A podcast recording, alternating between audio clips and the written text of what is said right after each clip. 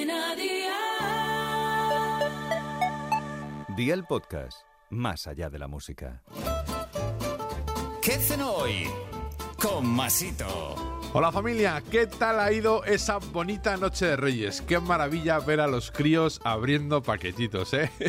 Tiempos aquellos en los que yo lo sabría. Aún existían los dinosaurios, no os digo más. Hoy quiero que cocinemos con los críos y preparemos la merienda con ellos, que nos pongamos las manos bien perdidas y nos echemos unas buenas risas. Hoy quiero preparar churros caseros, así que vea por la libreta y toma nota de los ingredientes que te doy la receta.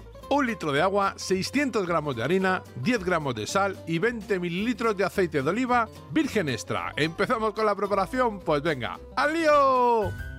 En una cacerola añade el agua y deja a temperatura máxima que rompa a hervir. Pon ahora en un cuenco grande la harina y la sal. Remueve e integra. Incorpora el agua hirviendo al cuenco y con una pala de madera removemos hasta que se integre en condiciones. Es muy importante que añadas el agua hirviendo ya que será la encargada de cocinar la harina. Si la echas templada, no la cocinaría. Para ayudarnos a ligar bien la harina y el agua ponemos el aceite de oliva y seguimos removiendo. Amasa hasta que no tenga grumos, cubre con papel film y déjala reposar 4 horas. Sácala pasado el tiempo, mójate las manos en aceite y amasa hasta dar forma cilíndrica. Métela en la churrera, quita bien el aire, esta parte es súper importante, y pon aceite a calentar. Cuando el aceite esté a tope de calor, ve friendo los churros y llamando a los vecinos porque ya tenéis la merienda lista. Consejito del día. Con las cantidades que te doy te salen churros como para invitar a todo el vecindario. Así que si quieres, reduce las cantidades a la mitad